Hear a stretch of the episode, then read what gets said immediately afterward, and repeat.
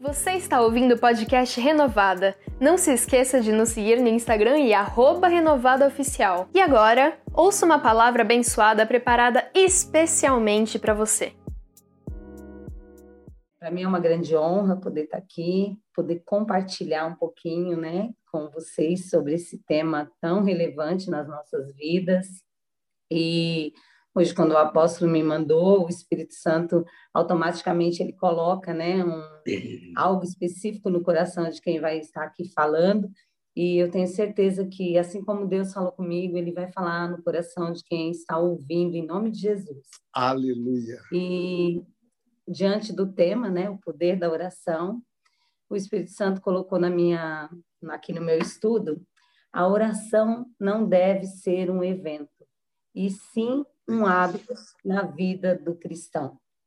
Então, eu, diante da palavra que o Espírito Santo colocou no meu coração, que a oração não poderia ser um evento ocasional, mas sim um hábito de vida, um estilo de vida, automaticamente eu lembrei de um personagem da Bíblia, que é Daniel. E eu vou ler um versículo aqui em Daniel, capítulo 6, o versículo 10.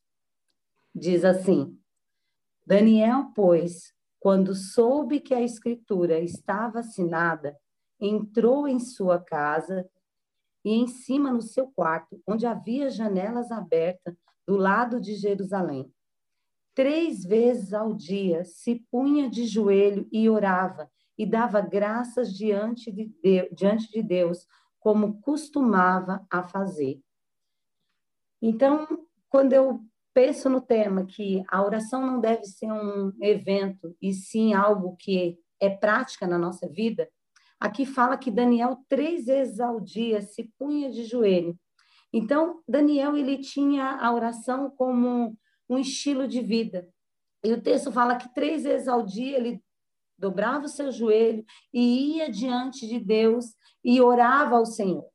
E quando ele soube que havia um decreto ele não orou porque ele estava com medo do decreto, mas porque ele tinha intimidade com Deus, ele tinha um relacionamento com Deus e ele sabia que a oração tinha que ser levada, no caso, a situação que ele estava vivendo tinha que ser levada diante daquele que pode resolver a sua luta, a sua dificuldade. Então, Daniel aqui me ensina que ele não foi orar por medo, ou porque muitas vezes as pessoas são motivadas a orar porque está passando por uma luta, por uma dificuldade, mas não. Independente da situação, nós devemos ter a vida de oração. E assim como Daniel, é, colocar diante do Senhor as nossas dificuldades, a, aquilo que você está passando, a situação que você se encontra, levar para o Senhor. E outra coisa que eu aprendo com Daniel é que a oração ela traz alguns benefícios. E que benefício é esse que vale a pena, né, três vezes ao dia parar para orar? E aí eu coloquei aqui que ter a visão que ninguém está tendo. A Bíblia fala que Daniel, quando ele estava na cova dos leões, ele contemplou a visão de um anjo. Quem estava de fora não contemplou o que o Daniel estava contemplando dentro da cova dos leões. Mas Daniel ele diz que ele viu o anjo do Senhor. E aí, automaticamente eu quero que você entenda isso. A oração, ela vai revelar para você segredos que ninguém está vendo. Mas Deus vai te dar a habilidade de você enxergar o que ninguém está enxergando e de ouvir o que ninguém está ouvindo e de ver o que ninguém está vendo. A oração ela traz esse benefício para a vida de Daniel. Enquanto ele estava dentro da cova, ele contemplou, ele viu o anjo do Senhor. Então a oração, um dos benefícios é trazer segredos do céu para você. Um dos benefícios é mudar a sua visão é mudar a sua audição, é mudar a sua fala. Porque você não vai viver pelaquilo que você está vendo, mas pelaquilo que você está crendo. Mas o Senhor também vai te dar visões celestiais, assim como ele deu para Daniel a visão de um anjo. Quando o, o rei chega na porta, ele diz que, não, rei, eu contemplei O anjo do Senhor veio aqui. Então, eu não sei qual situação você está vivendo, mas eu posso te garantir que a oração, ela trará o anjo até a tua casa, ela trará o anjo até a sua vida.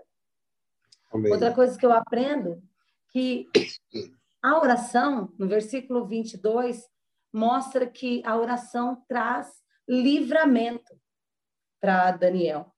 Fechou a boca do leão.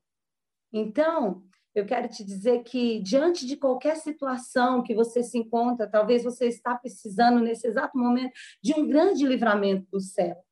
Se coloque em posição de oração, porque o céu tem livramento para a tua vida. O céu tem livramento para mim, tem livramento para você, assim como ele fez com Daniel. E a Bíblia fala que então a boca do leão foi fechada e nada aconteceu com aquele homem, por causa da, do estilo de vida que Daniel trazia consigo. Outra coisa fala assim: a preservação do mal. Nenhum dano, Daniel fala para o rei, que nenhum dano chegou até ele. Então, através da oração, nós temos a preservação do mal, o livramento daquilo que pode causar o mal para a sua vida, vem através da vida de oração. Então, a oração, ela vai te livrar Assim como Jesus pediu para o Pai, Senhor, é, não me deixe cair em tentação, né? Livrou, me livra da tentação. Assim é a oração, é o efeito, né? O benefício de quem ora. Quem ora tem livramento, tem preservação do mal. E eu entendo também que Deus é o nosso juiz. Enquanto Daniel orou, ele teve a justiça de Deus no versículo 24, diz que o mal se voltou contra aqueles que queriam a morte de Daniel. É, se você está vendo, de repente, uma situação de injustiça, e muitas vezes você quer agir com a sua própria força, ou fazer justiça própria, eu quero te dizer que existe um Deus que é o nosso juiz. E quando você se posiciona para orar, você não precisa fazer justiça com as próprias mãos, porque o Senhor, ele é fiel e justo para lutar as suas batalhas e lutar as suas lutas. Mas a gente precisa entender o caminho da oração da vida de Daniel. Daniel, ele não gritou o que estava acontecendo. Não conta que o período para ele ir para a cova, ele saiu narrando para todo mundo. Não conta que Daniel se desesperou. Não conta que Daniel postou para todo mundo saber. Mas a Bíblia conta que Daniel orava três vezes ao dia. E ele sabia que o Senhor era a justiça dele e que ele não precisava fazer justiça própria. Então, diante de qualquer injustiça, que você se sente injustiçado, caluniado, não tem o que fazer a não ser dobrar o joelho e orar ao Senhor, porque o Senhor é justo para te livrar. E uma da, das outras lições que eu aprendo que uma vida de oração ela produz, ela produz testemunho de quem é Deus. Quando o Daniel ele sai da cova do le, dos leões, que o rei vê o livramento que ele teve, o rei declara, né? O rei confessa que o Deus de Daniel deve ser tremido, temido diante de todos, porque o seu domínio não tem fim. Então, aquilo que Deus está fazendo na nossa vida, aquilo que Deus faz através de nós, é para que o nome de Deus seja glorificado e outras pessoas venham temer a Deus.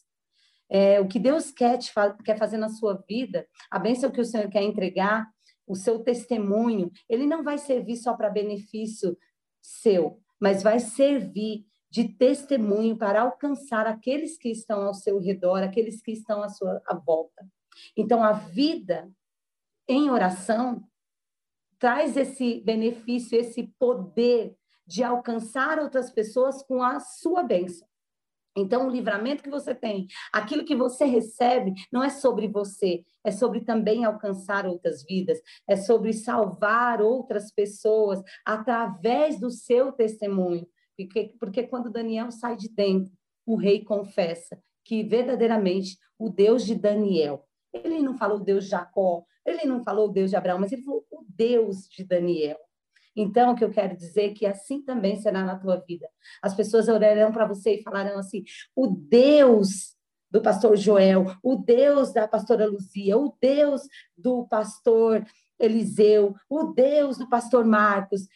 é Deus que faz milagre, que opera, milagre, que opera milagre, que abre o céu para nos abençoar. Então, através da sua vida, através do que Deus vai fazer, levará outras pessoas a confessar que existe um Deus sobre a tua vida em nome de Jesus. E, para finalizar, eu quero deixar aqui Lucas, capítulo 10, o versículo 42, que diz assim: Entretanto, pouco é necessário, ou mesmo só uma coisa. Maria, pois, escolheu a boa parte, e essa não lhe será tirada.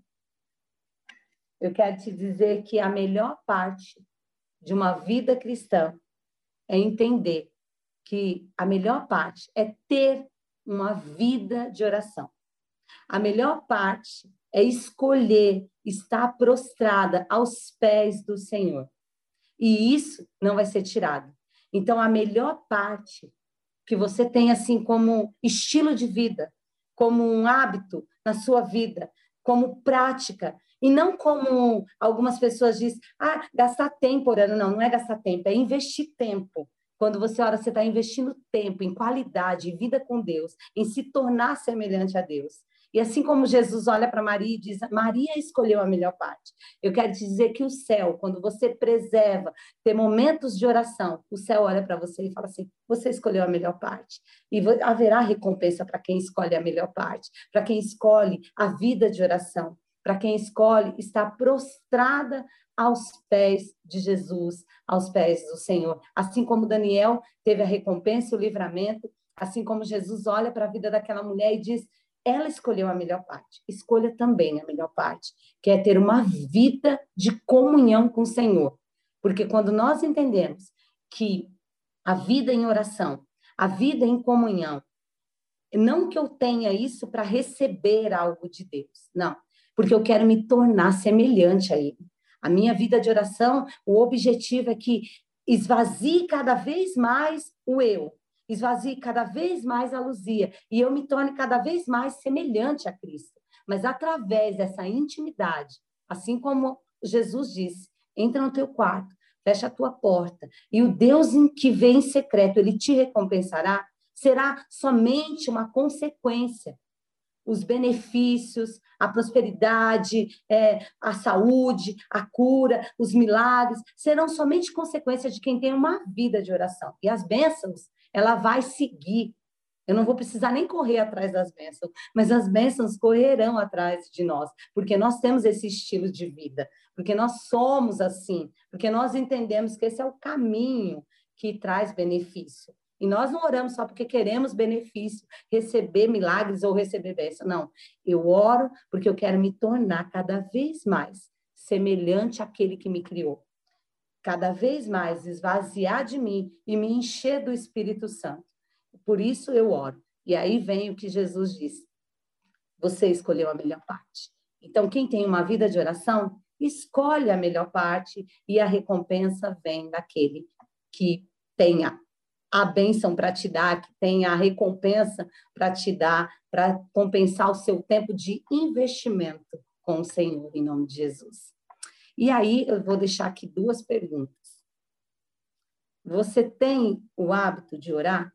Eu não estou dizendo de um evento, mas se você tem um hábito, se isso é um estilo de vida, se você faz isso um estilo, e se não faça, ainda dá tempo, né, de mudar e fazer disso um hábito na sua vida.